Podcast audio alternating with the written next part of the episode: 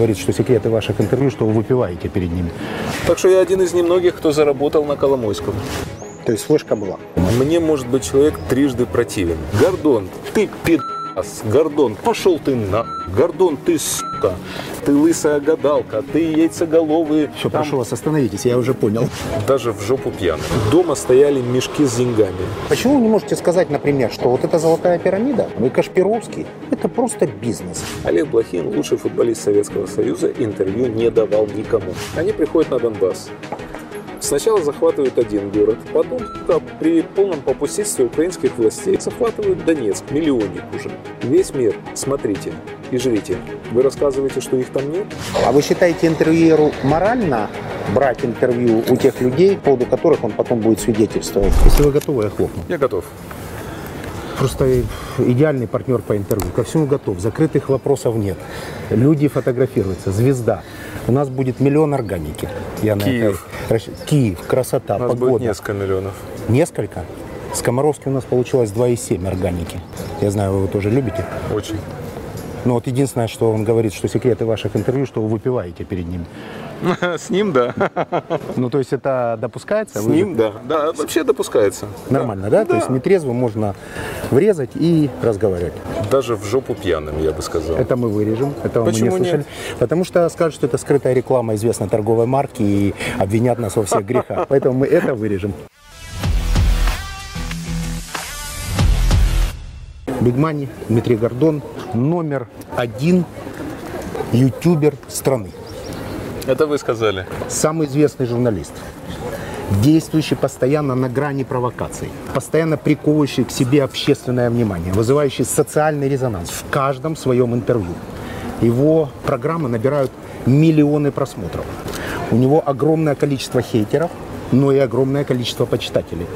И все они яркие люди. Он никого не оставляет равнодушным. Сегодня поговорим о бизнесе, о том, как сделать программу, которая будет привлекать внимание, о том, как быть социальным маркером в неспокойном обществе, о том, как монетизирует Дмитрий свою известность и популярность. В общем, поговорим о том, что волнует любого вменяемого бизнесмена. Напоминаю, мы без политики, только о бизнесе. Последнее ваше интервью набрало, резонансное интервью с Гиркиным, Стрелковым набрало более О, это не последнее. У меня уже последнее это Гуриев, экономист российский, он набрал уже миллион двести. И идет, идет, идет. Вчера вечером вышел Егор Жуков, там уже 350 тысяч, он идет, идет, идет и пойдет. Это один из лидеров российской оппозиции. Гиркин набрал сколько? С учетом того, что он у себя дал еще, там под 6 миллионов уже. 6 миллионов. Но Андрей Ларионов, бывший советник Путина, президента России по экономике, набрал 8 миллионов 200 тысяч уже. Если разложить это на бизнес, сколько вам заплатит YouTube за подобное интервью? Сейчас платят мало, потому что коронавирус. И во время коронавируса очень сильно снизились рекламные поступления в YouTube. Поэтому, если бы это было до э, эпидемии, это были бы одни деньги. Но вот смотрите, после эпидемии, я вам совершенно, во время эпидемии, я вам совершенно точно скажу, интервью с э, Иларионовым 8 миллионов 200 тысяч на сегодняшний день заплатили 6 тысяч долларов с небольшим. А если бы без эпидемии? Тысяч 12-15 было бы. То есть за одно интервью, если ты яркий журналист и значимая тема, Ну, смотрите, за интервью... Можно заработать больше 10 За интервью долларов. с Зеленским, который шел в президент, это было его единственное интервью, нам насчитали 1013 долларов. За интервью с Игорем Коломойским тоже 1013. Так что я один из немногих, кто заработал на Коломойском.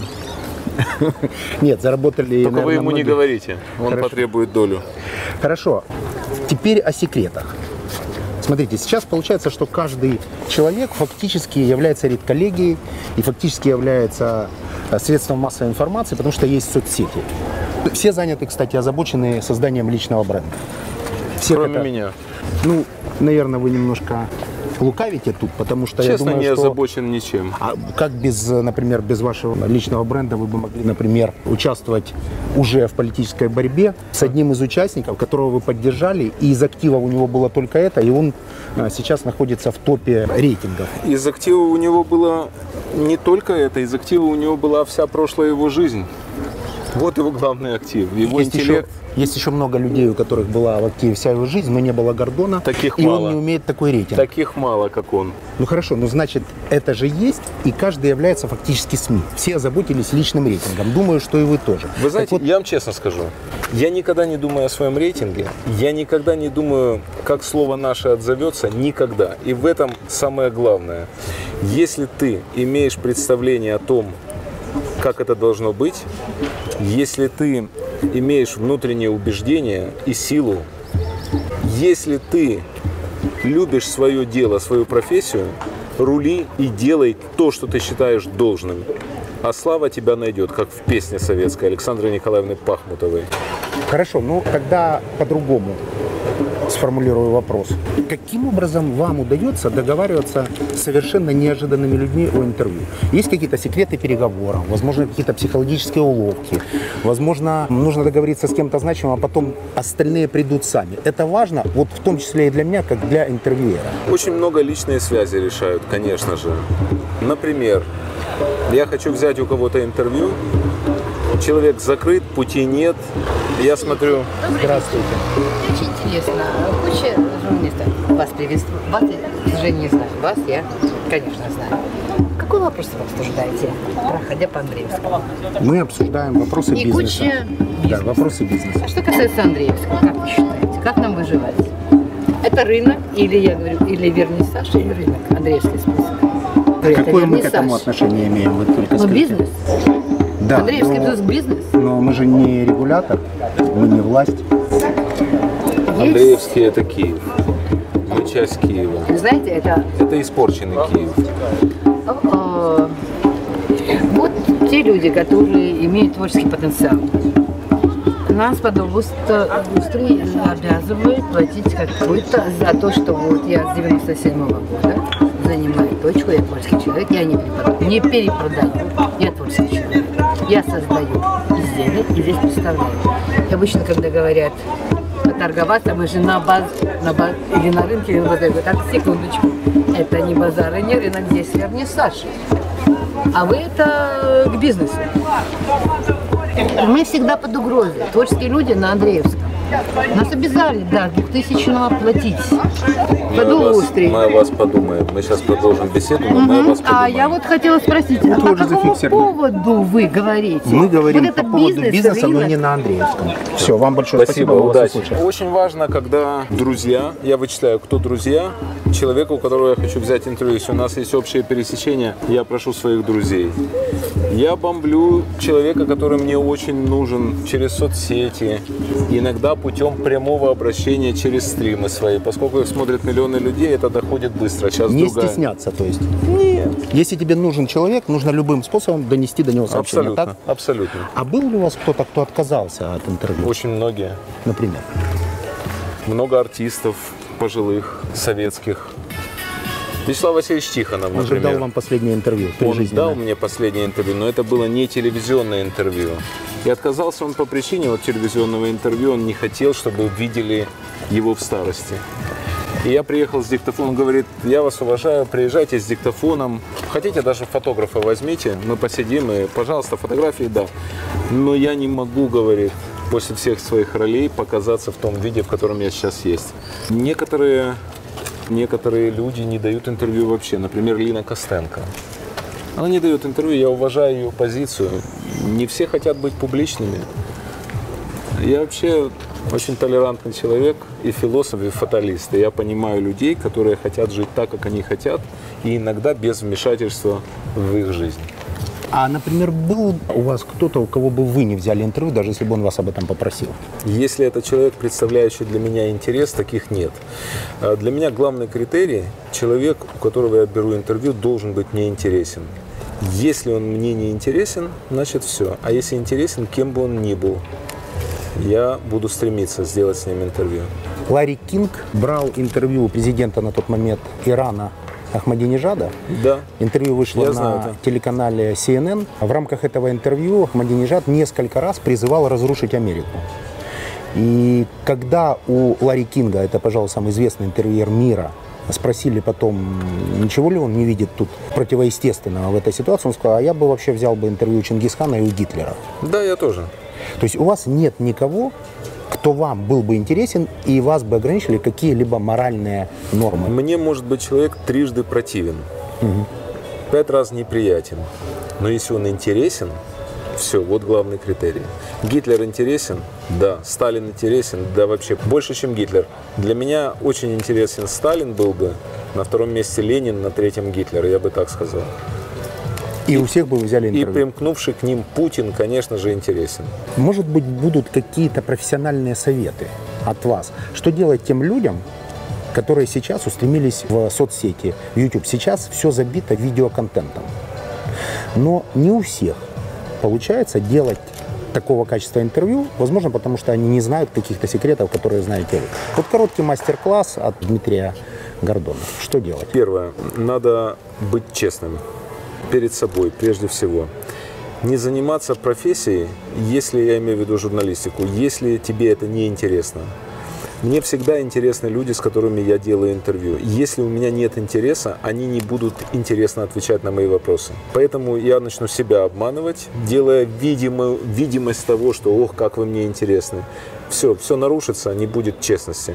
Надо знать жизнь, надо знать, э, что связано с этими людьми, и должна быть какая-то цель. Э, У меня моя цель – показать время, показать эпоху, зафиксировать через носителей каких-то событий важнейших в истории стран, зафиксировать время, их роль в событиях и выдающихся великих людей, которые жили и творили рядом с ними и с которыми, с которыми они соприкасались. Для чего я это делаю?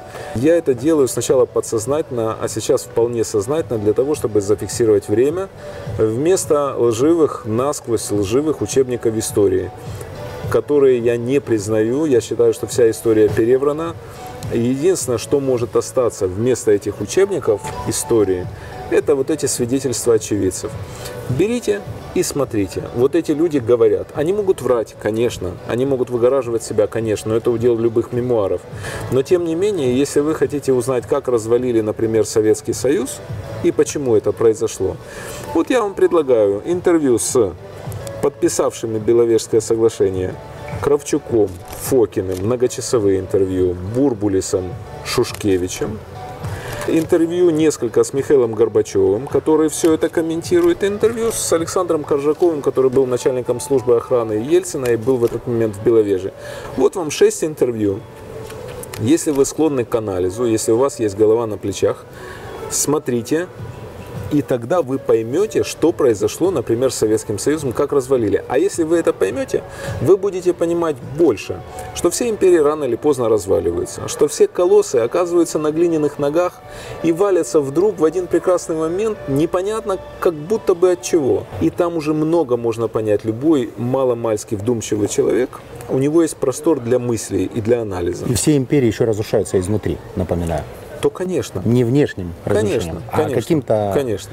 Поэтому шагом. Россия приготовится. Я вот всегда говорю, смотрите эти интервью и приготовьтесь. Скоро это произойдет. То, что произошло с Советским Союзом, произойдет с Россией. А вот это очень частое упоминание президента России и ситуации в России дает вам хайп, но одновременно вы берете интервью, и самое знаковое ваше интервью с э, людьми из России, которые находятся в том или ином статусе оппозиционеров, бывших оппозиционеров, будущих оппозиционеров. Тут нет никакого нравственного противоречия. По хайпу. Упоминание Путина мной часто не говорит о том, что я стремлюсь словить хайп на его фамилии. Это мое внутреннее состояние. Он, в моем понимании, виновник номер один той беды, которая произошла со мной лично. Я неотделим от моей страны. Он лично виноват в том, что под его руководством армада российская вторглась на территорию Украины, захватила украинскую территорию и продолжает ее удерживать, посеяв на ней смерть и хаос. Поэтому, когда я о нем говорю, я говорю о главном виновнике моей личной беды. Потому что все эти шесть с половиной лет я, можно сказать, живу не так, как надо было бы жить. Потому что я переживаю, я нервничаю. Он у меня пару лет, может, жизни украл. И я его ненавижу за это. Ну, а... Поэтому я о нем говорю, потому что он главный виновник. А ситуация, которая есть в Украине, ну вот, например, опять же о бизнесе. Мы убрали политику, потому что политических интервью, вы видите, сейчас просто контента политического просто огромное да. количество. А его больше, чем, как мне кажется, нужно было бы в обычной жизни, потому что мы все политизированы, работать неком. Я бы вообще национальную идею сделал бы 2000 евро зарплаты, и после ее достижения только начинал бы обсуждать любые там другие политические вопросы. сразу. Э, вот в Украине, например, кризис да, а, спровоцированный коронавирусом, либо кризис, который развивался медленно, который ускорил коронавирус. Ну, практически полное отсутствие реформ сейчас. Конечно. Мы ждали, Конечно. мы рассчитывали, что с э, приходом новой команды сейчас все стартанет, но по факту уже сейчас пора подводить там предварительные итоги. То, что касается бизнеса, да, как-то идет олигархизация. Да, идет? Как-то она идет. Ну, то, из того, Не что вижу, я слышу. Как-то она идет куда-то. Да. А Может, она идет, кстати, в обратную сторону. Ну, в общем, куда-то она идет, какие-то происходят движения на этом рынке. Но то, что касается поддержки, например, там малого, среднего бизнеса, вот люди подходят, задают вопросы, да, мы с вами в центре Киева, в историческом месте. А вместо поддержки дают дополнительную фискализацию сейчас взаимоотношения, потому что вот этот последний закон, он же еще более фискализирует э, взаимоотношения. То есть не помогают, а переводят их опять в повестку дня, ловить, контролировать, получать штрафы, выписывать акты и так далее. С учетом того огромного массива проблем, которые есть в стране и в Киеве в частности, такое частое упоминание России бесконечно, это не попытка отвлечь внимание? Я говорю постоянно об Украине. Постоянно говорю о виновниках того, что происходит с Украиной, не только внешних, но и внутренних. Внутренние виновники, они хорошо известны, для меня они понятны. Это и Янукович, это и Порошенко, это и все практически украинские власти всех этих лет. Потому что главная беда Украины, я, кстати, на днях мы имели длинный разговор с одним из э, главных российских олигархов, который родом из Украины. Очень толерантный по отношению к Украине человек. Я Михаил не буду, Фридман. Я не буду называть его фамилию, чтобы у него не было проблем э, в России. И мы сошлись во мнении, что у Украины есть две главных беды, которые стали причиной ее, в общем-то, таких поражений. Первое – катастрофическое вымывание элит за все эти годы, когда лучшие из лучших уезжали. Кто-то в Вашингтон или там, Мюнхен, кто-то в Москву. Просто вымывание элит. А это еще произошло в советское время, началось. И вторая беда – засилие на верхних этажах украинской власти российской агентуры, агентуры российских спецслужб. Именно эти люди в рамках гибридной войны, которая прописана очень хорошо в концепции Российской Федерации, они вредят Украине. Плюс воры, казнокрады и коррупционеры. Но не они же прописали эти предположительные агентура, этот фискализирующий закон.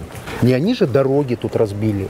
Не они же выбирали э, Януковича. Не они. Вследствие большой беды с вымыванием элит у нас практически не осталось кадров, которые могут принимать решения, которые были бы не ангажированы, не коррупционны и так далее. Просто умны были бы, умны, могли бы что-то делать. Вот вы сделали бизнес да, в своей жизни.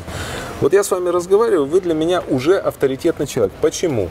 Вы придумали, сделали свое дело, заработали на этом деньги, стали богатым, все, вы для меня уже авторитетный. Понимаете? Поэтому остальные люди умеют лежать на диване, многие, не хотят ничего делать, но зато дают какие-то тупые советы.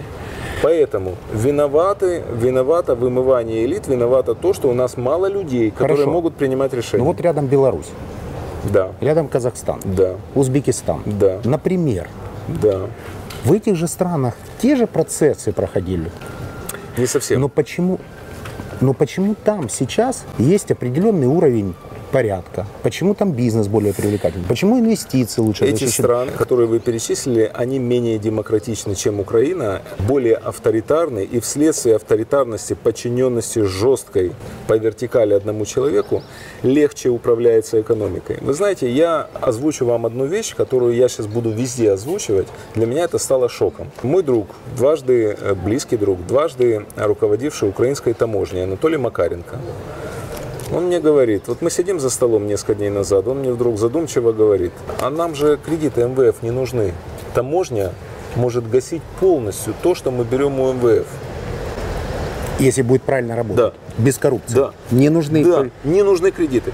Я говорю, Анатолий Викторович, еще раз, подождите, нам не нужны кредиты МВФ, если таможня будет работать без коррупции. Он говорит, повторяю, для особо одаренных. Нам не нужны кредиты МВФ, таможня в состоянии полностью гасить потребности Украины в кредитах Международного валютного фонда. Это опять шпионы все придумали? Задаю, задаю вопрос. Нет, это наши местные воры, казнокрады и негодяи, которые из года в год обкрадывают собственную страну, потому что страна им не интересна. Им интересно личное состояние. Все. Вот это же выглядит жутко. Мы будем, наши дети, внуки будут отдавать долги МВФ, которые мы не должны брать. А в это время деньги, которые таможня должна брать, они идут в карманы. Так не только таможня, а сколько таких дыр. Украина богатейшая страна, богатейшая. А если бы она сама добывала нефть и газ свои, которые у нее есть в избытке, а если бы она не закупала у России, а если, а если, а если. Хорошо. Вот с- понятно с бизнесом и понятно с, с таможней. Цифры шокирующие. Шокирующе, да. Ну, они реально шокируют. Шокируют. Потому что то, что мы берем в долг, я напоминаю, мы платим Да. хоть и небольшие, но проценты. Да. И это обязательства, взятые нами, за Да. которые будут рассчитываться будущее поколение. Совершенно При том, правильно. что мы можем внутри, через одну таможню, закрыть Я все свои спросил потребности. Макаренко, Анатолий Викторович, я могу это озвучивать, ссылаясь на вас? Я всегда спрашиваю. Он мне сказал, да, можете это озвучивать, ссылаясь на меня. Что я и делаю. Впервые вам. А, например, ситуация в медицине. Вот уберем бизнес пока. Вот ситуация в медицине. Э, Правильно ли я понимаю, что та медицинская реформа, которая шла, она скопирована с западной, там, где нет терапии фактически, и мы, считая, что так и должно быть, двинулись по пути ее реализации, а сейчас остановились и будем двигаться назад. Вот ваше мнение по этому поводу. Я видел э, много медицин в развитых странах. Начиная от э, Германии, где я в восторге от медицины, я езжу туда раз в год-полтора просто обследоваться. Дальше США, Израиль, Австрия, Швейцария, Испания, ну немало. Конечно, это все впечатляет. То, что происходит у нас в медицине, это скотство. Я когда-то предложил всех министров здравоохранения расстрелять когда-то в интервью доктору Комаровскому. Еще Расстрелять? Расстрелять. Еще, знаете, в каком году? В 2005, наверное. Это вы человек, который только что говорил о том, что Украина очень демократична. Говорите, Предложил нужно всех министров здравоохранения расстрелять, потому что целенаправленное разворовывание бюджетных средств, которые выделялись на медицину, нелюбовь к своим людям, которые как скоты лежали в повалку в дурно пахнущих палатах и коридорах, издевательство над своими людьми – это настоящий геноцид собственного населения. Геноцид, повторяю, собственного населения. Мне многие Саакашвили ругают. Ну, вот говорят, плохой он, короче. Так я сейчас скажу со свидетелями какими. Я был в грузинских больницах, в тбилисских, года три назад. С Михаилом Радуцким, моим другом, близким, давним, с которым мы дружим с 90-го года. Он сейчас председатель комитета по здравоохранению Верховной Рады. С Александром Квиташвили, который занимал пост министра здравоохранения Украины и Грузии. Грузии при Саакашвили. Вот мы сидим в Тбилиси. И Квиташвили и еще два министра здравоохранения Грузии рассказывают про реформу грузинского здравоохранения. У нас, говорят, хирурги получают процент от операции. И анестезиологи и так далее. Когда-то они стали уезжать, хирурги. И Саакашвили позвал их, говорит, что нужно сделать, чтобы вы не уезжали. Они говорят, платите нам проценты при страховой медицине. Сейчас это работает.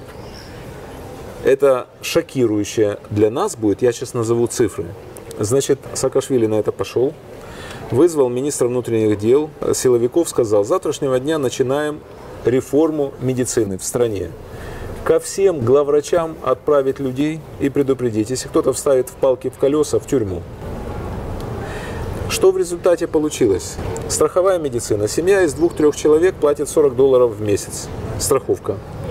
Страховка покрывает все.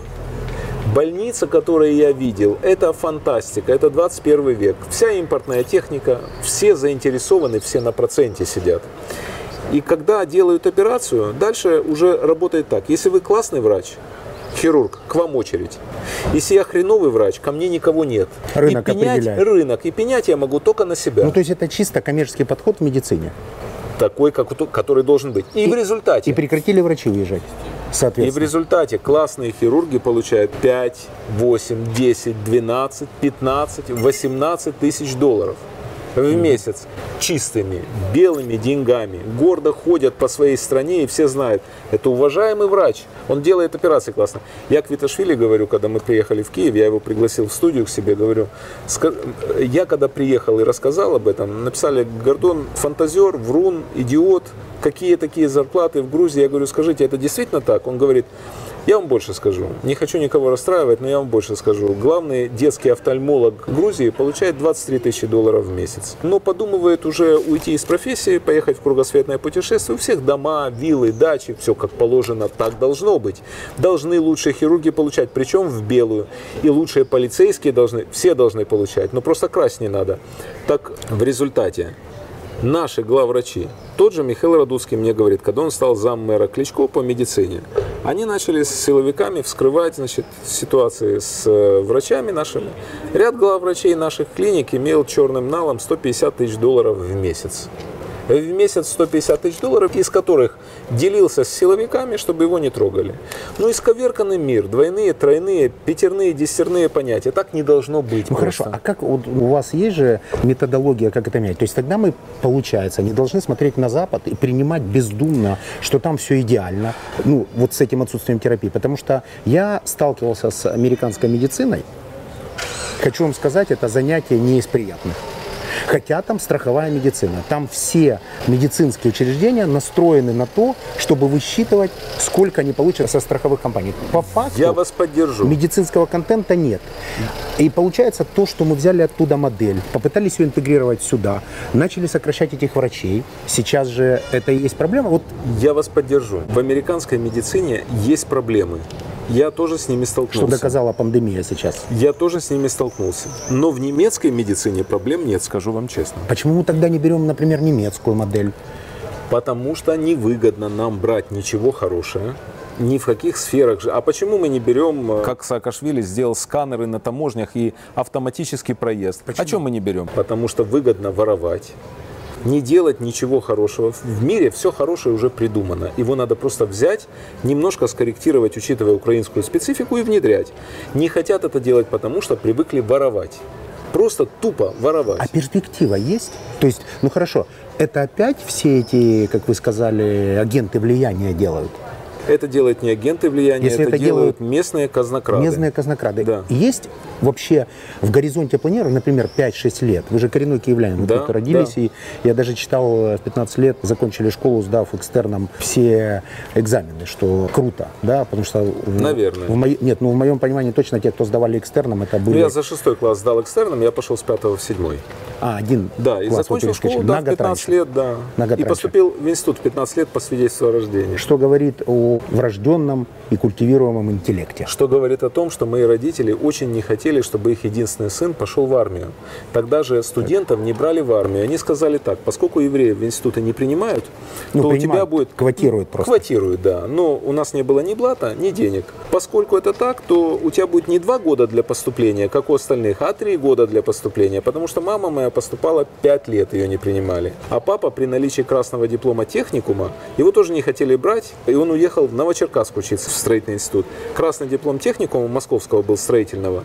И надо брать по закону. Но нашли причину не брать. Но я все равно отслужил в армии, потому что к тому времени, когда я пошел уже в институт, э, изменили законодательство, я после третьего курса благополучно пошел служить в армию. Вот, но мы начинали разговор с чего? С того, что есть ли перспектива. Э, Я всегда говорю честно, я ее не вижу на сегодняшний день. Я отдаю себе отчет, что слава Богу, что Владимир Зеленский, а не Петр Порошенко. Слава тебе, Господи, говорю я, не верующий в Господа. Но я не вижу кадров, нет, стратегии нет, надежды нет.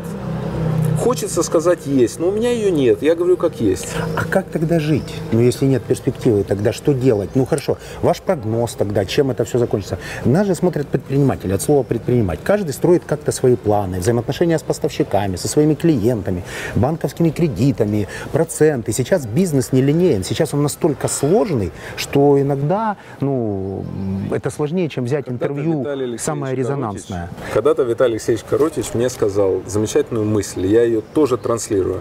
Создавать островки из людей, которые тебе близки, которые также понимают мир, как ты, и сообща выживать. Государство нас не любит и на помощь нам не придет. И оно нас- не изменится. Оно нас не замечает, и в ближайшее время оно не изменится. Я государству давно не верю. Я не верю банкам. Я никогда не держал деньги в банках после того, как Павлов всех ограбил. Никогда с тех пор. Где вы сейчас держите деньги? У меня кредиты, Так. и я покупаю недвижимость на кредиты. Так. И, Вот когда, и когда за аренду недвижимости мне приходят деньги, они даже до меня не доходят, они тут же идут на погашение кредита. Подождите, ну тут маленькая деталь. Где-то в этой схеме должна быть ваша прибыль. Вы же не в минус работаете. Конечно, прибыль идет на оплату жизни. А вы же этим занимаетесь достаточно давно, насколько Конечно, я помню. конечно. Ну, а за это время качество вашей жизни же не поднялось кардинально. То есть вы как тратили, например, там 20 тысяч долларов в месяц, так и тратите. Но недвижимость это становится больше. Простым, даже не математическим, арифметическим подсчетом можно посчитать, что тогда либо вы должны потратить Все, на себя что становится больше, 200 тысяч долларов, либо у вас дома где-то есть сейф. нету сейф, даже сейфа нет. А где тогда что деньги? ста- А деньги нет, денег нет. Все, что становится больше, я вам Дмитрий. сейчас расскажу легко, вы как бизнесмен поймете. Все, что становится больше, тут же идет на покупку другой недвижимости. Поскольку она берется в кредит тоже. Сейчас у меня кредит на 10 миллионов. Да? Долларов. Гривен. Гривен. Долларовые сейчас не выдаются. У меня был кредит на 13 миллионов долларов в 2007 году. Самый крупный. Все время я в кредитах. Я инвестирую в строящуюся недвижимость лишнее. Остальное проплачиваю кредит. Иногда быстрее проплачиваю. Понимаете, все зависит от поступлений. Вот и все. Чистая математика. Нет, так при чистой математике где ваша прибыль? Вы же погашаете кредит, вы же не можете закрывать только проценты. Вы У меня же погашаете есть тело прибыль, кредита. вы же сами говорите. Да. Прибыль есть. Но она же больше, я чем беру на жизнь, конечно. Так. Я беру на Но вы жизнь. же развиваетесь. Остальное... ос- Нет. Либо вы... Как ну, развиваюсь? Ну вы же докупаете недвижимость. Да. Если вы докупили Да. недвижимость, у вас появился дополнительный доход. На себя же вы не стали тратить Я в разы говорю, больше. Кредиты, которые я проплачиваю. С дополнительного дохода я смотрю на месте. Так, или появился хороший объект, мне бы тут взять первый этаж. Значит так, что мы имеем? Кредит можем обслуживать? Можем. Дополнительная прибыль позволяет сейчас вложить в этот объект? Позволяет, вкладываем. Не позволяет, добираем кредит. Не позволяет и то, и другое, тогда не берем кредит, гасим этот усиленно. Это... Вы не можете отменить математику и мой вопрос. Но я вам подсказываю, как из него выйти. А вас Нет, же я- обманули в Крыму на недвижимости. Вы бы сказали, что по Крыму ходу нет. я еще теряю Крыму деньги. нет. Ну, Я куда не- вы инвестировали? Вы Крымс- рассказывали об этом. крымская фирма «Консоль» под руководством Константинова э, Должна вам строила в Киеве на улице Богдана Хмельницкого 58 А и Б два дома. Вот там обманули, да. Дом 58Б до сих пор не достроен. Там у меня 800 метров. Надеюсь, достроят его. Тогда давайте так, чтобы выйти из этого вопроса Нет, правильно, так еще будем раз. считать, что на какую-то сумму вы стали беднее, потому что перед вами не выполнили свои Я не стал обязательства. беднее. Нет. Ну, нет. вам же должны деньги оттуда. Вот вы не понимаете, я еще раз объясню. Смотрите, у меня кредит. У меня есть определенное количество объектов недвижимости. Они приносят деньги. Они могут приносить деньги хорошо, если они сдаются. Они могут приносить плохо, если пандемия. Если пандемия, все торговые площади закрыты и ноль прибыли, офисы в половину, квартиры приносят. Квартир у меня чуть-чуть. Было много, я потом все перевложил, я продал квартиру. Значит, когда хорошо, давайте рассмотрим приносит, допустим, 10 рублей. Я смотрю, опа, за месяц 10 рублей. 2 рубля я должен в банк, погашение кредита. 3 рубля мне нужно на жизнь. Остается у меня 5 рублей. 5 сегодня, на этот месяц. Что я делаю? У меня вариант. Или эти 5 рублей бросить в кредит, быстрее его гасить. Или эти 5 рублей вложить в следующий объект недвижимости. Это же понимаете, растущий организм. Поэтому я на месте смотрю. И бывают разные моменты. Бывает нет хорошего объекта, не во что вкладывать. И тогда эти 5 рублей просто бросаю в кредит, я его раньше. Все свои кредиты, кстати, гасил досрочно из-за этих прибылей, о которых вы говорите. Только что мы прослушали короткий мастер-класс о том, как заниматься бизнесом Вот и зарабатывать машинка, только вот на жизнь. машинка тоже. Она кредитная. Она до сих пор в кредите. Это ваше. Да. До сих пор в кредите. То есть все-таки это Майбах. Да, И он кредитный. кредитный. А, Под знаете по сколько? По 21%, черт побери. но гривна. Гривна, да. 21%. Немало, согласитесь. Мягко говоря. А почему такой высокий процент? Вы известный человек, у вас что, не обеспечено залогом? Банкам Они же взяли в залог пока Взяли в залог очень много чего. Банкам все равно, кто ты. Они могут тебе скостить полпроцента. Банкиры очень жадные люди, как правило. Нездорово жадные. Поэтому им все равно, кто ты, где ты. Они свои проценты правят. Вот сейчас один банк, в котором у меня вот 10 миллионов, он мне снизил, ну потому что я говорю, больно как-то платить стало, потому что коронавирус. Они мне снизили процент до 17%. С 21. С 20 с половиной, по-моему, так. Регулятор же снизил банковский общую Ну вот банк- кредитную банк, ставку. банк мне сказал, мы готовы до 17% снизить. Я им поклонился в пояс, сказал спасибо. Потому Просто что знаете, что не им нужно кланяться в пояс, это учетную ставку понизили. Ну и, видимо, проценты по депозитам они понизили. Ой, это за следующее. такие деньги можно поклониться в пояс. Что удивляет лично меня? А У вас достаточно большое количество хейтеров. Ну, любой успех, вот вы перечисляли набор проблем, которые есть у страны, я считаю, что еще и важной проблемой является абсолютное неприятие чужого успеха. То есть как только ты становишься успешным, значимым в любом из видов деятельности, у тебя тут же появляются хейтеры. Я никогда не видел, а я пытался это найти в вас, злость по отношению к ним. Они говорят на вас очень часто слова, которые нельзя прощать. Ну, по-мужски нельзя прощать. Но вы никогда, ни разу не повысили голос, не перестали улыбаться, не потеряли фирменного стиля, не сорвались, не оскорбляете их. То есть вы находитесь в рамках некой такой интеллигентной позиции, в которой ответом на весь хейт являются ваши дела. Это так. Откуда это внутреннее спокойствие? Первое, я вообще очень спокойный человек. Ну, надо постараться, чтобы меня вывести, но если меня вывести из себя, я не контролирую иногда ситуацию. Я могу, и бывали ситуации, когда я просто не контролировал. В этот момент можно все что угодно. Например. Ну, не будем уточнять. Ну, это же важно. Верю. Давайте небольшой эксклюзив. Верю. Ну, например.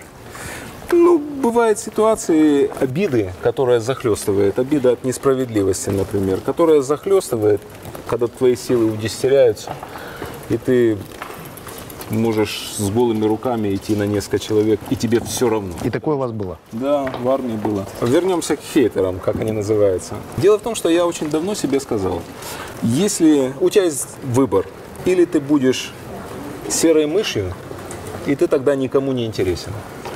Или ты будешь ярким, и тебя будут доставать. Я выбрал второе. Лучше быть ярким, пусть достают. Теперь, что касается тех, кто пытается достать. Очень завистливых людей много, конечно. Очень много завистливых людей. Пустых, как правило, потому что я обратил внимание, сделав интервью с огромным количеством умных, просветленных, самодостаточных людей, я обратил внимание, что по-настоящему великие, выдающиеся люди, они, а, независтливы, Б.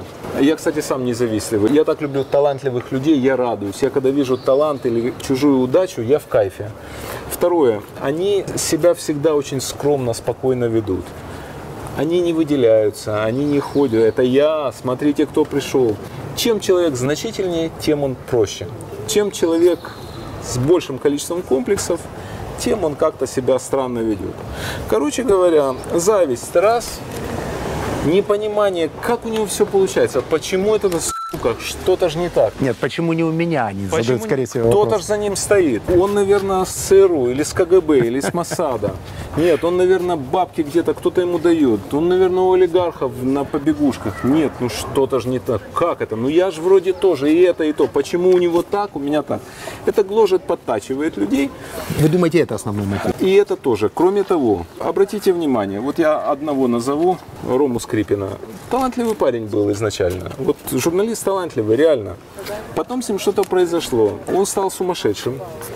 И он понял, если, я вот проанализировал его э, видеоконтент. Как только он размышляет о чем угодно, у него там 20-30 тысяч просмотров. Как Гордон до миллиона доходит.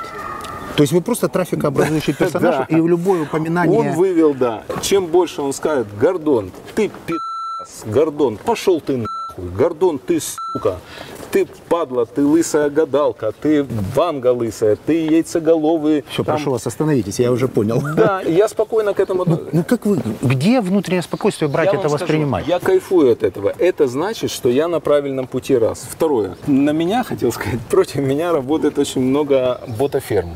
Ботаферма Петра Алексеевича Порошенко, я ему привет передаю. Ботаферма Медведчука, ботаферма российская.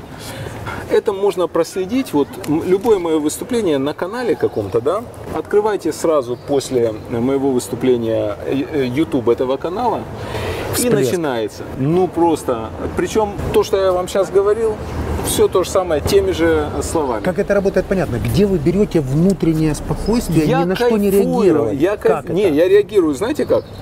Я вечером прихожу, открываю, смотрю и начинаю смеяться. Когда Анатолий Шари про меня сделал э, материал, э, где меня там и так, и так, он это хоть талантливо сделал, я так смеялся. Жена сидела, говорит, ты с ума сошел? Что с тобой происходит? Я сползал с кресла. Я слушал Шария, Ну, я сползал с талант. Шари – талант. Несмотря на то, что про вас там был негатив, вы искренне этому радовались. Конечно. Я радуюсь таланту. Он талантливый пацан, он молодец. Мне он нравится. Про меня наговорил всякой херни. Ну, у него заказуха была, я ж понимаю. Я тоже к этому отношусь с пониманием. Ему кто-то это явно заказал, может и денежку дали. Но он это сделал талантливо. То есть сказать, Гордон, ты пидор, это не талантливо. А сказать это с юмором, это талантливо. Вот в чем разница. Поэтому я исхожу еще из того, ну, чтобы завершить эту тему. Пусть обо мне пишут, пусть обо мне говорят. Чем больше пишут и говорят, тем больше меня смотрят, тем больше популярность. Это все мои вип-агитаторы, мои вип-фанаты. Я их люблю. Вип-промоутеры. Пусть работает. их назвать. Пусть работает. Кто вас лично вдохновляет сейчас? Вот э, на чьи, возможно, э, помните, да, скажи, какие книги ты читал, я скажу, кто ты. Скажи, с кем ты общаешься, я скажу, кто ты. Сейчас скажи, на кого ты подписан в Ютубе, в Инстаграме, в Фейсбуке, и я скажу, кто ты. Кто вы? Кто вас вдохновляет? Кто вам интересен? Меня вдохновляет моя семья, мои дети. А. Шесть детей у вас. Ой, больше намного. Кто их считал уже? Вот. э, Меня вдохновляет мир. Вот я сейчас иду, смотрю очень красивое здание здесь, да, на Воздвиженке. Меня это вдохновляет. Я люблю красоту и люблю порядок. Вот я иду чисто, красиво, люди нарядные ходят, улыбаются. Это вдохновляет. Вас все знают, приветствуют вас. Ну, наверное, кто-то и знает. Живой интерес. А из людей кто вдохновляет? Из людей вдохновляют меня, опять-таки, талантливые люди. Я могу посмотреть фильм, безумно вдохновиться. Вы знаете, вот я с детства очень любознательный был. Я все время пропадал, особенно летом, вот такие дни я пропадал в театрах, на футболе, там, на концертах, э, на хоккее зимой. Бывало вот, вот в эти дни как раз, июньские, июльские, приезжали в Киев всегда на гастроли театры лучшие. Московские театры, театр Моссовета, театр сатиры, там, Ташкентский русский драматический театр прекрасный имени Горького, помню, Тбилисские театры, Марджанишвили, Руставели и так далее. И были спектакли, после которых у меня бабушка жила в центре на улице Воровского, после которых я летел, я всегда ночевал у нее после театра, я всегда летел, я был в кайфе, я мог Вдохновлен. Можно да, это я назвать? мог да? заплакать, я мог, я не знаю, А сейчас это это переворачивало не, душу. не, не- не утеряли вы? То есть, если бы- Нет. Вот э, я на днях сделал несколько интервью таких, знаете, вот делаешь с политиком, чувство опустошения, как правило. Сделал интервью с э, Бубой Кикабидзе, с моим другом дорогим. Чувство счастья, полета. Полетал. Сделал интервью с Александром Анатольевичем Ширвинтом. Полетал. Вот счастье, вот вдохновение реальное. Ну, ну реально, ну красавец, ну прекрасно, ну прекрасно. 85. Александр Анатольевич, да, 85, да-да-да. А Бубе 83, наверное, уже, да, вот э, поеду в Батуми поздравлять его летом, в августе. 83 будет Бубе, мы 80-летие справляли в Батуми тоже.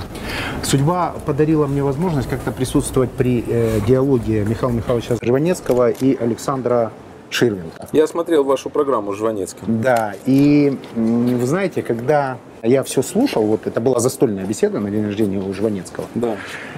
и я вдруг понял, отчетливо понял в тот момент, что таких, как они, больше не будет. Будут, но не такие. Или будут, но не такие, и, или не будут, или их будет меньше. Но вот такого я больше не увижу. То есть это уходящая натура, и нужно пропитаться этой мудростью, этим, этим юмором, этой глубиной, этой такой фундаментальностью по-хорошему. Михаил Михайлович, Мухал Мухалыч, Михаил Михайлович, вы гений, скажи еще. Михаил Михайлович, что такое? Что-то вы еле идете. Ножки 34 года рождения уже плохо, плохо работают. И не доперепил, помните, да? Да, Выпил не больше, чем доперепил, смог, конечно, конечно. но меньше, чем хотел. Михаил Михайлович великий, Да, таких, как и- он, мало. И пожелание сыну, сынок, имей совесть и делай, что хочешь. Его можно цитировать бесконечно. А вы знаете, когда я с ним познакомился, с Михаилом Михайловичем? Это тоже потрясающая история. Это был 89 год, декабрь. А, И мы с ним ночью, в 12 часов ночи, в милицейском бобике, снежок шел такой, поехали в гости к Кашпировскому. В А, милицейском В бобике милицейском бобике были концерты Жванецкий, Новикова, Шифрин. Декабрь 89 года. Мне 23, мне 22 года, извините, недавно исполнилось. Вот, и мы дружим с Анатолием Михайловичем. Я пришел брать интервью к Михаилу Михайловичу, слово за слово. Что-то заговорили о Кашпировском. Я говорю, а он тогда человек года в Советском Союзе. Я говорю, а вам интересно? Он говорит, ой, как, как интересно, конечно. Я говорю, ну сейчас, минутку. Вышел в будку автомат, Анатолий Михайлович. Михаил Михайловича примите. Конечно, говорит, класс. Новикова говорит, и я. Шефрин говорит, и я. Я говорю, хорошо, вы поедете с моим другом Феликсом Розенштейном, фотографом, в машине вашей. Мы с Михаилом Михайловичем вперед, они еще выступали. И мы сели в милицейский бобик, ребят, которые охраняли. Среди этих ребят был Леша Мачанов, сейчас известный волонтер. Он был ОМОНовцем тогда. Он тогда охранял Он же эти известный концерты. автогонщик еще. Конечно, конечно. Он тогда охранял эти концерты. Я его подписчик в Фейсбуке. Вот. История, она, она вот писалась вся вот, вот так. Отличная, добрая история. Вы так и не сказали, кто вас вдохновляет. Ну, вы же соцсетями пользуетесь. На кого вы подписаны, кого вы читаете, кого вы считаете э, лидерами общественного мнения? Я читаю очень многих людей, Например? э, от э, Шендеровича до Навального, от Смешко до... Ой, многих. Ну, я на многих подписан, э, я многих читаю реально. В Украине просто мало людей, кого интересно читать, к сожалению. Опять-таки, вымывание элит. Мало людей. И вообще э, в Украине мало людей, э, к сожалению, у кого хочется взять интервью. Потому что вот этот комплекс меньшевартости, он сыграл злую шутку. У нас величин таких мощных, ну, не так уже много. Уровня, Ступки, Лобановского, я глобальных беру, Амосова. Вот таких вот людей, таких мало. И перспективы, как вы считаете, не появятся. появятся. Наша Земля удивительным образом постоянно рождает таланты. Вот постоянно. Вот кажется все плохо, а таланты рождает. И появляется какой-то парень Ян Кум, который живет в Киеве, в Фастове, А на Нивках делает здесь. WhatsApp. А потом уезжает собака в Америку. Тут он не может это сделать. Ему надо уехать в Америку. Собака в хорошем смысле. Там он изобретает WhatsApp, который продает за 19 миллиардов долларов. И это киевский мальчик, который ходил по этим улицам, жил на Нивках. Это не марсианин, приехавший откуда-то. Поэтому земля щедро рождает. Геноцид происходит, убивают миллионами людей, с голодухи люди умирают, на улицах мрут. И опять продолжается вот это воспроизведение. Это потрясающая способность украинской земли рождать таланты. Напоминаю, что Сикорский, э, Да, ну, их много на самом деле. Только начать. А хорошо, в чем тогда секрет? Почему украинцы, выезжая, например, в Польшу, тут же превращаются в отличных работников? У меня есть бизнес в Польше, и я знаю, как ценятся украинцы там. В техническом плане у них все хорошо, в инженерном плане. Они все понимают, достаточно хорошее получили образование. Они дисциплинированы там. Они там эффективны. Почему украинцу так происходит, что нужно выехать вначале за пределы страны, чтобы стать успешным, как, например, Янков? Ну в чем секрет? Потому что Украина не создает ему, простому украинцу, не создает никаких возможностей, она его не любит. Изначально Украина не любит государство, я имею в виду, не любит своих граждан. Так как любит Америка или Объединенные Арабские Эмираты, или Кувейт, или Швейцария, или Норвегия. Список можно продолжать. Ну, не любит государство, ну, не любит никого из нас. Никого. Ни новорожденных не любит, ни пенсионеров не любит, никого. Скотское государство. Курсов, как брать интервью, нет. Научиться этому невозможно. То есть это некая, как мне кажется, а я ваш, в том числе подписчик, я просматриваю внимательно большинство из ваших интервью, не все, потому что они достаточно длинные, но я в курсе того, а, как вы в том числе развиваетесь как интервьюер. Что это? Это врожденный талант, это интуиция, это какое-то вот это чувство социальной значимости. Другими словами, те люди, которые хотят стать успешными в таком проекте, на что, любовь. какой навык? Что меня гнало вот все эти годы? Ехать в Москву раз в месяц в полтора, делать там 5, 6, 7 интервью за полтора суток, тратить в месяц на свои интервью 25 тысяч долларов в среднем. То есть что больше, чем зарабатывать. я не зарабатывал ничего тогда. Вот смотрите, Ну Ютуба что, не это было. амбиция или что? Сейчас объясню. Сейчас объясню. Ютуба нет. Интервью мои выходят один раз на канале, иногда два в повторе. Печатаются в моей газете, и потом я книги выпускаю. Что меня гнало? Не спать, не есть, гоняться за людьми, тратить по 25 тысяч долларов в месяц. Интерес к людям и ощущение собственной миссии. Ты должен это делать. Когда-нибудь это... Я не понимал, что будет YouTube. Я не знал, что рано или поздно это все вот так, как сейчас выложится в YouTube, и окажется, что оно заживет другой жизнью. Интервью, я не знаю, с Николаем Амосовым, с великим человеком, я считаю, которое я взял, там, сколько мне было, оно уже миллион просмотров собирает, и люди смотрят и пишут, какой дядька, а он еще жив, молодежь. Они не понимают, что это. То есть, заходя на эту территорию, каждый должен четко осознавать и понимать свою миссию. Так? Абсолютно. И тогда можно тратить деньги смело, все равно придет успех. Но это не универсально. Это должно что-то вести. Ну что-то что, миссия? Ну вот буквально об- обращаясь вот в объектив камеры к обычному человеку. Сейчас все хотят быть популярными. Сказать вам что-то? Вот смотрите, я вам расскажу один случай, а вы мне скажите, что это. Я сам для себя еще не... Нет, я понял где-то, но вот четко не могу сказать. Идет оранжевая революция. Собрался уже Майдан. Я сижу у себя в кабинете. Януковича называет ЦВК президентом Украины. Все, он уже президент. Меня вот так все переворачивает. Просто мне не нравится это лицо, мне не нравится эта бандитская херня, мне не нравится вот это через пень-колоду. Ющенко не идеальный, но мне не нравится несправедливость. Сидит жена в кабинете. Я переодеваюсь, одеваю костюм галстук. Говорю, я еду на пятый канал. Она говорит, ты что не в себе, у тебя тебе есть что терять, он уже президент. Туда. Я встал и поехал. Я приехал на пятый канал. Единственный оппозиционный канал. Там все тихо, некоторые уже водку пьют с горя. Все уже, партия проиграна. Я говорю, прямой эфир. Пускаете? Они говорят, да, конечно. И я в 19, у меня видео есть, оно в Ютубе есть. Я в 19-20, наверное, выхожу в прямой эфир на всю Украину и говорю, что надо выходить на улицы и сметать Януковича, потому что это Россия, потому что это путь в Россию, значит путь в никуда. А нам нужно идти в Європу. Я хочу звернутися до всіх, хто мені вірить, і для кого моя точка зору, моя особиста позиція щось означає. Я вважаю, що сьогодні не може бути байдужих людей. Я бачив вчора очі людей, які стоять на Майдані. Це студенти, це пенсіонери, це вчителі, це лікарі, це мої колеги-журналісти. Я прошу всіх підтримати цих людей. Від вас зараз, від кожного залежить, яким чином буде розвиватися моя країна, ваша країна. Я прошу всіх підтримати Ющенка. Я после этого еду на Майдан, я никогда не забуду, скользко очень, ну, снег скользко, там же гранитные вот такие парапеты, на них можно убиться. И меня люди переносили под руки до самой сцены, до трибуны. Я выхожу туда на трибуну и вижу это все, огромное количество людей. Это счастье. Ты пошел за справедливость. Можно сказать, долбоеб. Ну, чистый долбоеб.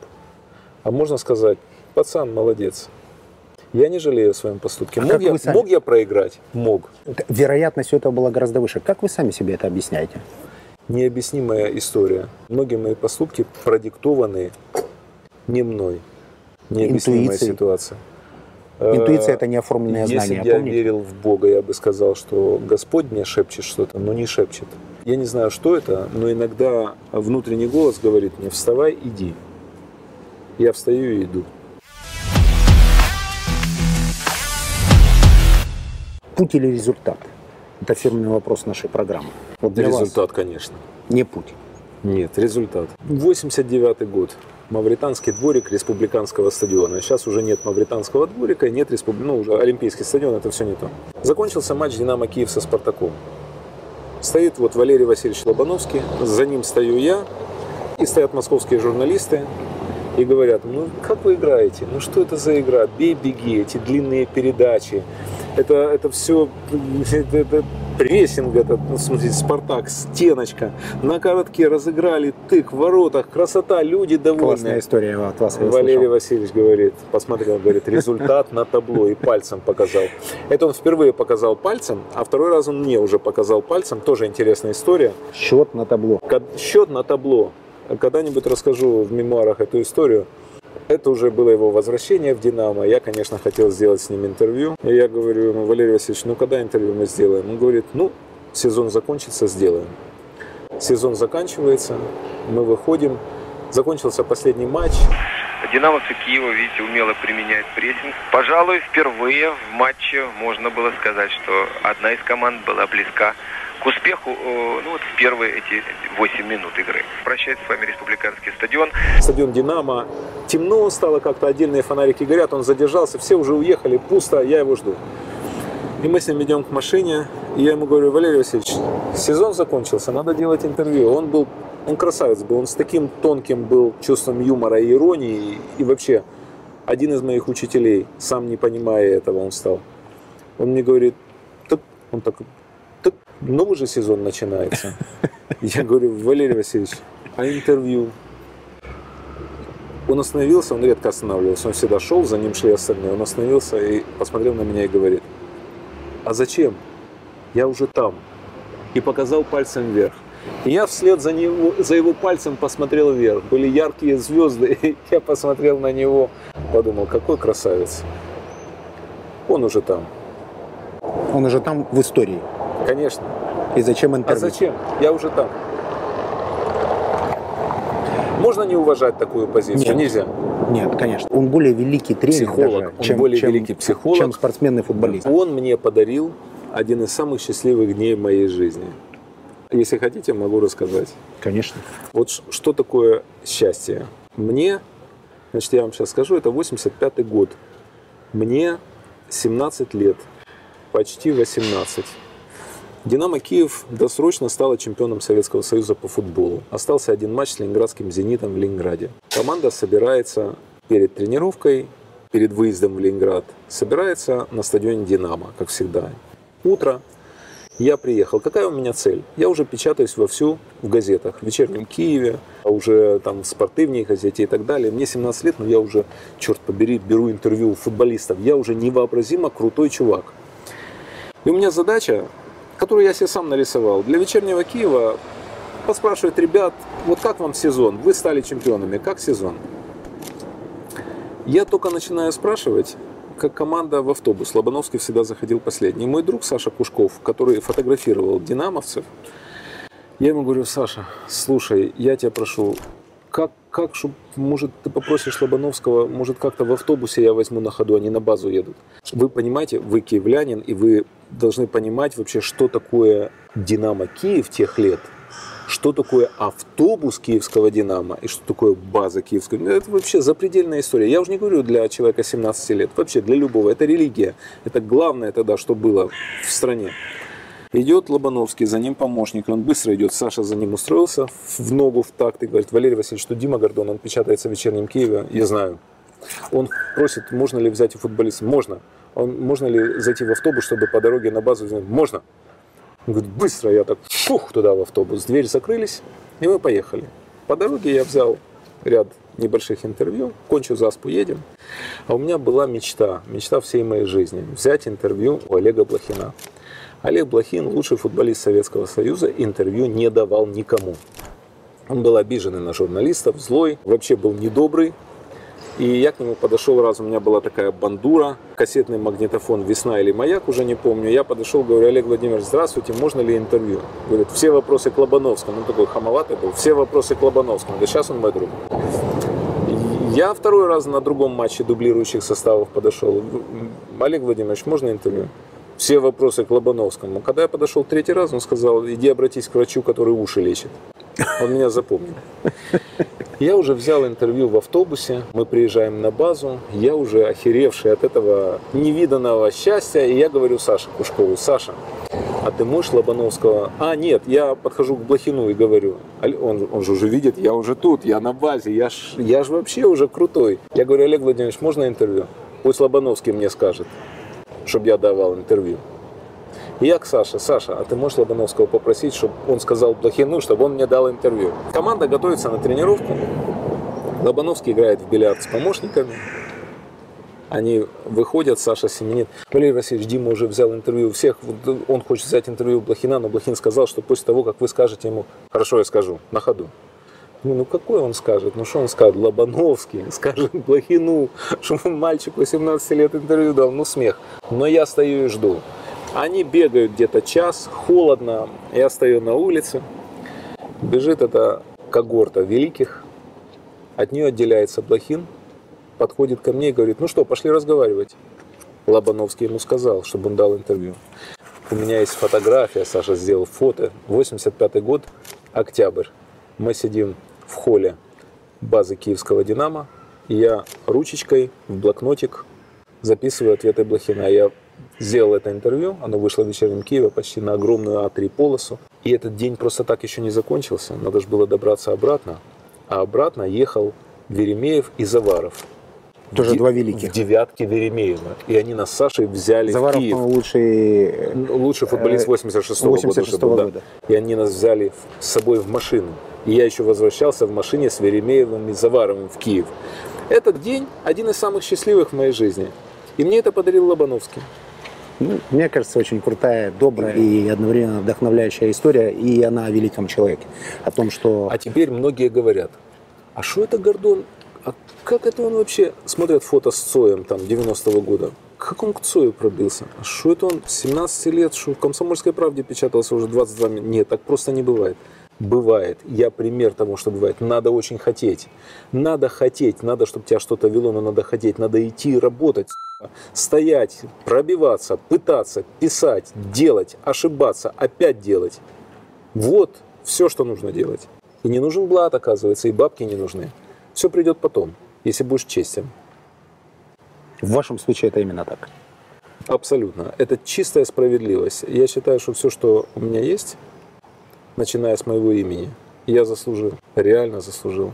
А вот э, вы производите впечатление спокойного, счастливого человека, который кайфует от того, что он делает, которого не сбивает никак э, с пути вот эти вот хейтеры, которые есть. Потому что, по-моему, Черчилль сказал, если двигаться Забудьте к своей, к своей цели и отвлекаться на то, чтобы наклониться, взять камень и бросить в каждую лающую на тебя собаку, то ты можешь вообще не туда прийти. Это сказал Черчилль. Все-таки вот вы 17-летний, и вы сейчас. Вот где было больше счастья, тогда или сейчас? Вот в этот день, например. Или, может быть, от того, что вы делаете сейчас социально значимые Счастье было проекты. всегда поровну, просто оно было разным. Тогда было счастье одно, сейчас счастье другое. Тогда, я не знаю, садишься в поезд на третью полку, едешь в Москву. В Москве ходишь по театрам. Таганка, Ленком, Современник, МХАТ с друзьями. Ленком с Леоновым, с Да, Караченцевым, с Ленком, Абдуловым, Леонов, Пельцер, с Олегом да, Ивановичем Броневой, да, конечно. Броневой. И надо же интервью взять какое-то. Смотришь, театрально-концертная Москва во всех театрально-концертных кассах, театральных кассах Москвы, такие киоски стоят. Опа, концерт театра эстрады с участием Николая Озерова. О, класс, для спортивной газеты бы сделать Николай Николаевич Озеров. Вот опять-таки, вот я приезжаю туда специально. Со мной мой друг Петр Кущ, который со мной учился вместе в Киевском строительном институте. И двоюродная сестра Катя, она в Москве жила и живет. Подхожу к Озерову. Говорю, здравствуйте, Николай Николаевич, я Дима Гордон из Киева. Я хотел бы для спортивной газеты сделать с вами небольшое интервью. Озеров великий.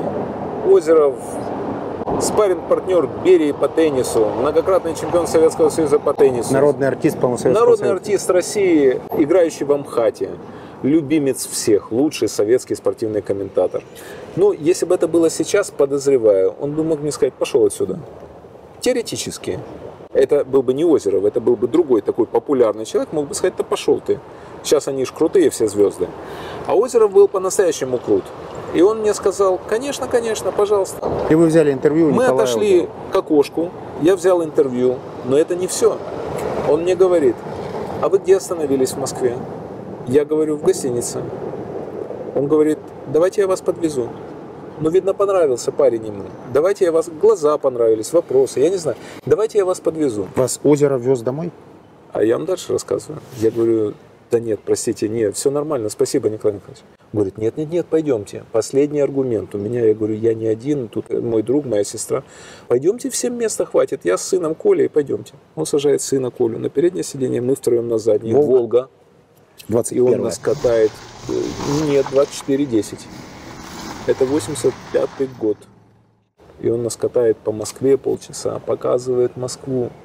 Это фантастика. Кому это рассказать? Я об этом рассказал один раз на телевидении, и мне пришло письмо от сына и от дочери Николая Озерова. На Инстаграм написали. Спасибо от мамы и все. Они были тронуты этой историей, но это правда.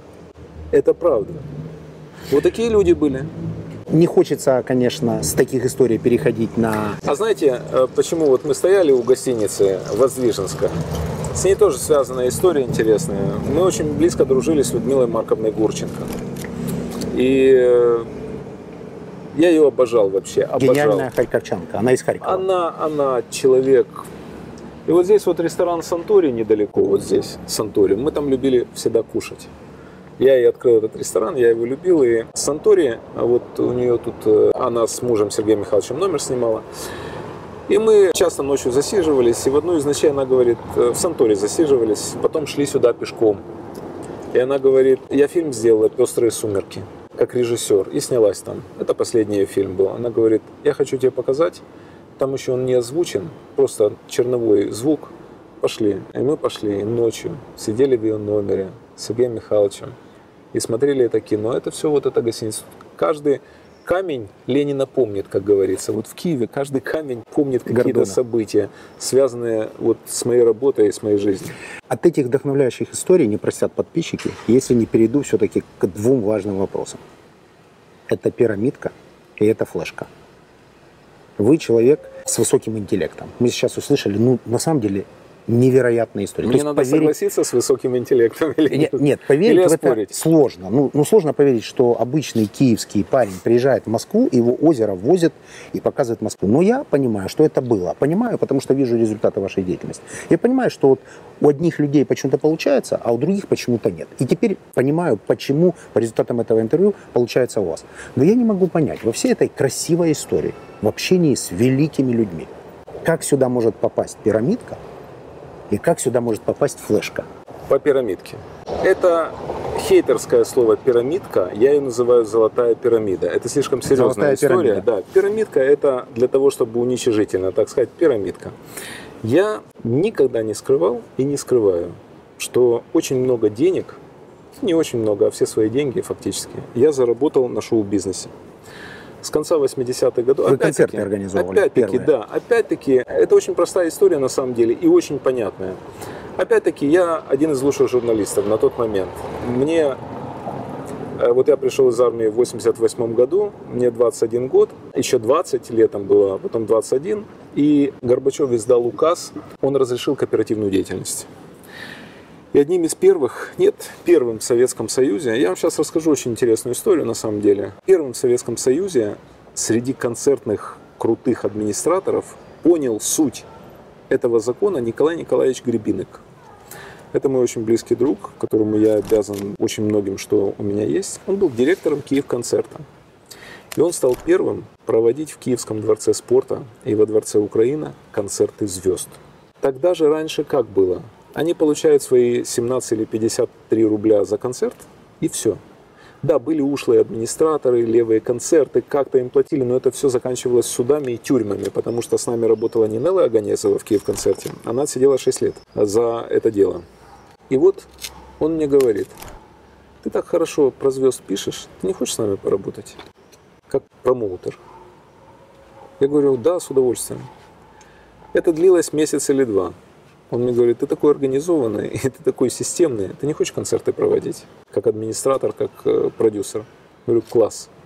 И я соединил в себе две профессии, журналиста и администратора. А что такое по закону о кооперации тогда концерт? Ты продаешь дворец спорта, билеты стоят там от рубля до 10, там 10 тысяч вмещалось во дворце спорта, платишь то ли 13, я не помню, то ли 20% государству, остальное распределяешь между артистом, администрацией, кассирами и рекламой, и арендой. Все, вот пять составляющих. Чистая прибыль могла составлять 100%. Евгений, у меня в мои 22 года дома стояли мешки с деньгами. Мешки. Это было настолько впечатляюще. Банкам, я так понимаю, вы и тогда не доверяли. Нет. Я положил на книжку 7 тысяч рублей, так, для смеха. Мешки с деньгами. Я не знал, что с ними сделать. Я купил одну видеокамеру, потом вторую, потом третью. Долларов-то еще не было. Потом начали уже квартиры продаваться. Я начал покупать, это уже пошло оттуда. А кто собирал больше всех аудиторию? Анатолий Кашпировский. И потом пошли выступления Анатолия Кашпировского, с которым я подружился в 89 году, тоже на почве интервью. Дмитрий, ну мы вместе понимаем, что Кашпировский это не про науку, не про бизнес, не про, Про науку. не про фундаментальные вещи. Ну, Про науку. Почему вы не можете сказать, например, что вот эта золотая пирамида там, и Кашпировский это просто бизнес? Я так считаю. На Отвечаю. этом не стыдно Отвечаю. зарабатывать деньги. Отвечаю. Кто-то зарабатывает, и я на этом зарабатываю. Зачем вы подводите под эту историю базу? Ну, для меня это непонятно. То есть, если бы не было первой части нашего Я интервью и вот этих историй, то тогда бы это было понятно. Я вам сейчас объясню Ну почему не легко. сказать, что золотая Сначала, пирамида это сначала отделим мух от для, котлет. для низкоинтеллектуальных людей возможность потратить деньги? Отделим мух от котлет. Кашпировский, Чумак, Мария Стефания, Рудско. Ой, было много таких людей, на которых мы зарабатывали огромные деньги. И это все легло в основу. То есть Пугачева, Ласковый Май и так далее. Все. Ну, а ну это же теперь бизнес. переходим бизнес чистый. Теперь переходим к золотой пирамиде. Вся проблема в том, что золотую пирамиду это медицинский прибор, запатентованный государством и прошедший несколько лет клинические испытания. Вся проблема в том, я вам сейчас скажу самое главное, что золотую пирамиду я не продавал. Я ее рекламировал. Ну вы же за это деньги получали. Нет. Нет. И я объясню почему. К тому времени я был настолько богатый человек, сказочно богатый. Почему не рекламируете еще какие-то фармацевтические Я вам, сейчас, изобретения? я вам сейчас расскажу, Почему что я сегодня рекламировал. Что? Сейчас скажу, вы будете смеяться. Значит, сейчас скажу. Вот это сейчас стоит у меня в Инстаграме, вы можете убедиться в этом. Значит, золотую пирамиду я рекламировал исключительно на основании моего убеждения, что это блестящий медицинский прибор, который помог излечиться от неизлечимой болезни моему близкому человеку. Я это сделал. А вот сегодня пример. Смотрите, мне прислали чай очень вкусный. Просто чай. И сказали, если вы где-то бегло рядом с собой положите, и вам понравится этот чай, мы будем признательны. Клянусь здоровьем, ни копейки. Слышите? То есть вам просто Я- понравился чай, вы в своем инстаграме его отрекламировали. Без Да. денег.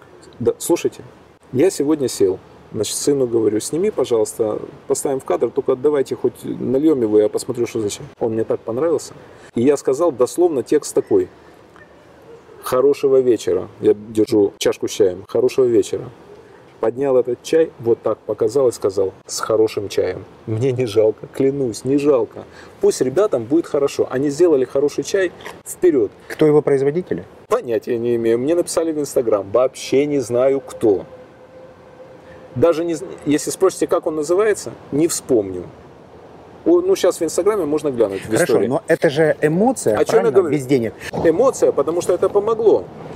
Но Ну, вы понимаете хотя бы, что это, мягко говоря, звучит неубедительно. Вот вы сами это понимаете, но вы же оцениваете других Вы людей. Вы психолог. вы законопослушный Вы, человек. э, точно препарируете Евгений, своих вы э, законопослушный тех, человек. кто приходит к вам на Вы интервью. законопослушный Да, человек. Стараюсь им быть. Скажите, для вас авторитет, допустим, отбросим, отложим в сторону то, что вашему близкому человеку что-либо помогло. Для вас патент государства, клинические испытания официально подтвержденные. Это аргумент. Аргумент? Да. Ну, дальше, что мы будем, о чем мы будем говорить Хорошо, дальше? почему кроме золотой пирамиды не было ничего другого? Есть же еще много патентов. Есть еще много клинических испытаний. Есть еще много чего, что спасало наверняка ваших близких. Было еще немало всего, вот как этот чай. Например. Надо вспомнить, вот чай просто такой, вы меня просто... Почему тогда помнится золотая пирамида? Я вам объясню. Потому что вы меня сейчас тоже поймете, потому что вы умный человек. Потому что когда человек успешен, когда он, его надо чем-то где-то срезать, потому что мало ли куда он пойдет. Это сейчас все знают, что меня не интересует политика. А раньше думали, высчитывали, куда он стрельнет, куда он пойдет. На мэра, на президента, что он хочет. Для того, чтобы... Это принцип работы всех спецслужб. Для того, чтобы человека вовремя срезать, нужно накопать на него компромат. Давай копать на меня компромат. Это мне рассказывали сотрудники спецслужб. Начали копать. Слушали телефоны, офис наблюдали, жилье наблюдали, все наблюдали. То есть вы хотите сказать, ничего нет и достали вот этот пример? Слышите, я сейчас продолжу. Это быстро. Перебрали все. Сука, вся жизнь на виду, 17 лет. Ну, все время на виду. А что там у него? Опа, о, занимался, значит, целителями занимался. Это может быть, это как-то, вот тут интересно. Кашпировский, так, Мария Стефания, Чумак, сеансы проводил, зарабатывал. Значит, зарабатывал на несчастных людях. Давайте это пока отложим сюда. Опа, пирамиду рекламировал. Пирамида уже звучит плохо. Так, это мне сказали ребята. Они на этом хотели сыграть, но не работает. Впаривал пирамиду раковым больным, они сказали. Это так объявили значит, которые не лечились, а покупали эту пирамиду, которую он им продавал. Но не продавал раз, не впаривал два, а сказал, что эта пирамида исцелила моего близкого человека. И имел на это право. И пошли все к чертовой матери. Имел всех в виду. Ответ принят. Флешка. Флешка. Огромное количество способов передать информацию адресату. Как умному человеку вам теперь расскажу. Не все можно еще говорить, но я вам первому сообщу сенсационную новость, которая пришла сегодня из Нидерландов. Только что. Вот я ехал к вам, и только что Цензорнет сайт опубликовал это. И сейчас оно идет везде уже. Значит, по флешке. Во-первых, вы понимаете, что интервью с двумя пассажирами были не случайны. Нет, я не понимаю этого. Тогда кстати. вам объясню. Поклонская и Гиркин – это два человека, которые являются символами российской агрессии против Украины. Наталья Поклонская – это символ предательства украинских высокопоставленных чиновников, которые перешли служить другой стране, предав свою.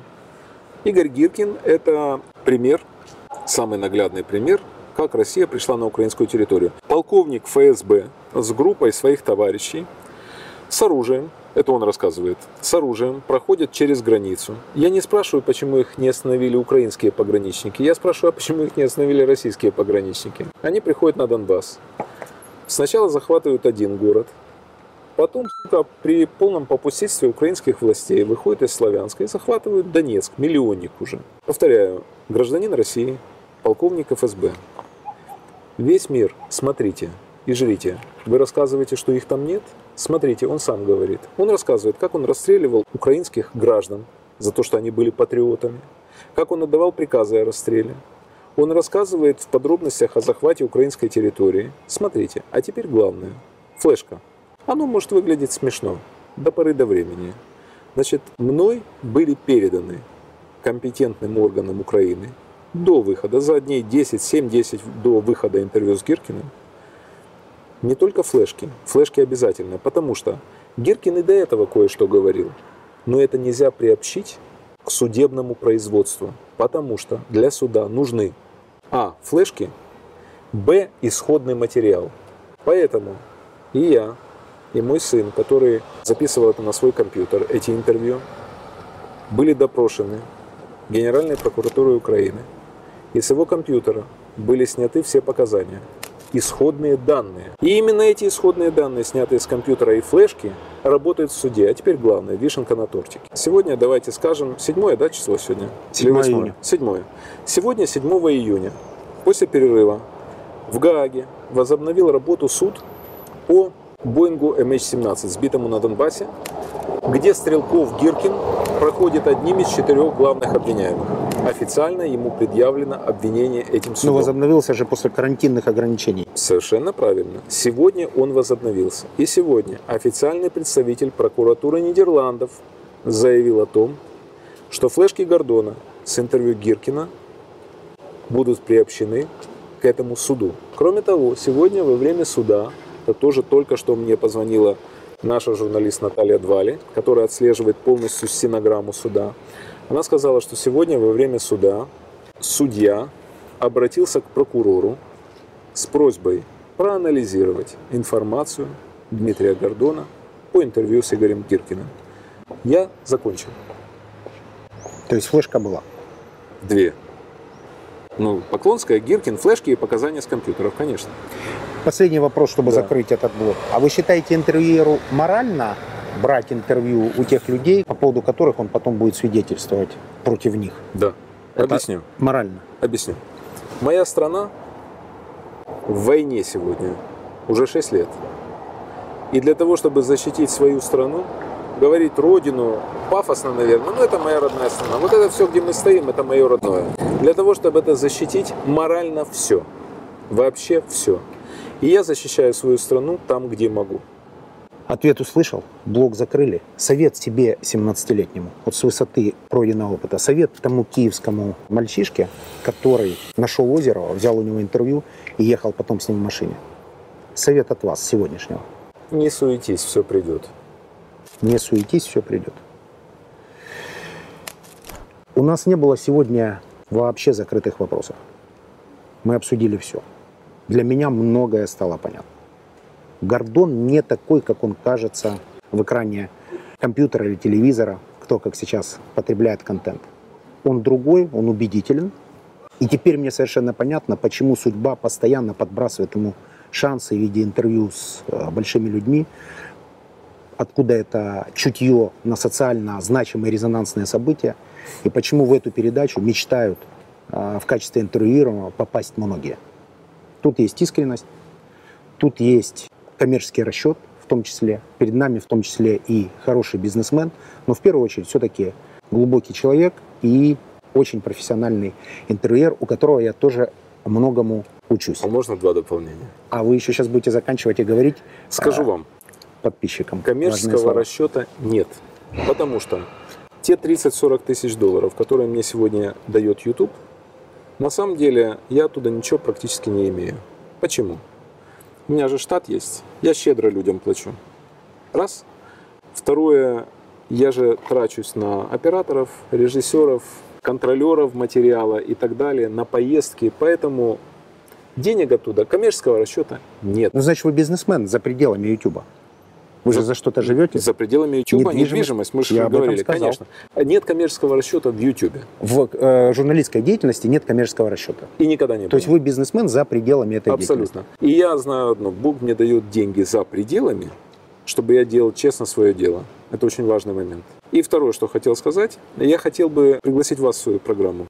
Мы можем об этом договориться? Видите, иногда в программу Гордона можно попасть, сняв с ним бигмани и получив нет, тут предложение. Нет. Если бы вы в процессе съемок не были бы мне интересны, я бы вам ничего не предлагал. Все, здорово зафиксировали. Конечно, я с радостью к вам приду, хотя стараюсь э, поменьше сейчас общаться с журналистами, потому что окно в мир мой для там, донесения моих мыслей, это, это вот эта моя программа, если уже меня занесло в YouTube, вы понимаете, Донесем насколько, лучше. насколько глубоко проникновение. Предприниматели у нас смотрят, аудитория не такая большая, как у вас, но очень хорошо сегментирована. И потратив большое количество времени на просмотр интервью, хотят какой-то бонус. Я сейчас на стороне аудитории. Возможно, чай чей-то прорекламируете. Возможно, дадите какой-то короткий мастер-класс. Возможно, какой-то бизнес-ланч, где вы проконсультируете по вопросам, которые будут у этого человека. Вам будут задавать вопросы, вы выберете самые интересные и пригласите человека для чего-то. Ну, понятно, что, конечно, наверное, э, в первую очередь будут интересны те люди, которые хотят стать в YouTube какую камеру Гордоном. сказать? Сюда.